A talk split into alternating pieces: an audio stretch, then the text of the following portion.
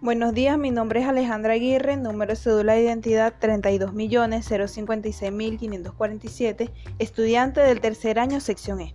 El día de hoy les vengo a hablar sobre el virus de acción directa.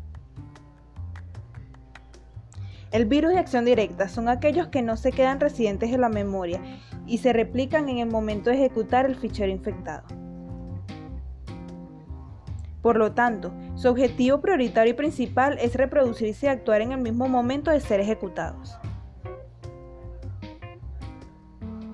Este virus se considera no residente por la razón de que no se instala. Una de sus características es que no permanece en memoria. Otras es que su objetivo prioritario es reproducirse y actuar en el mismo momento de ser ejecutado. Al cumplirse una determinada condición, este virus se activa y busca los ficheros ubicados dentro de su mismo directorio para contagiarlos. Se puede contaminar corrompiendo archivos del dispositivo en algunos casos y otros archivos, como los programas basura. Funciona adjuntándose un tipo particular de archivo, normalmente archivos exe o COM.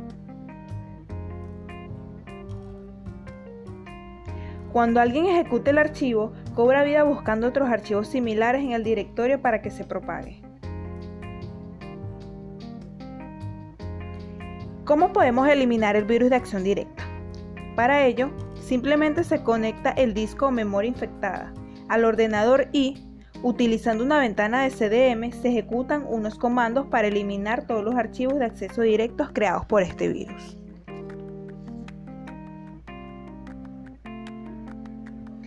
Ya dicho esto, les daré cuatro pequeños consejos para cuidar su equipo de los virus informáticos. 1. Hay que tener bastante precaución cuando abrimos páginas web. ¿Por qué? Muchas de estas páginas, si no son seguras, pueden contener un virus en ellas que afectaría a nuestro equipo.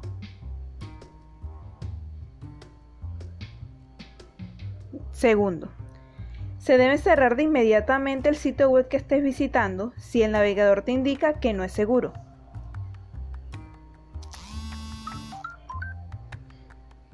¡3! No debes aceptar archivos de contactos que no conozcas, ya que estos podrían tener, tener algún virus.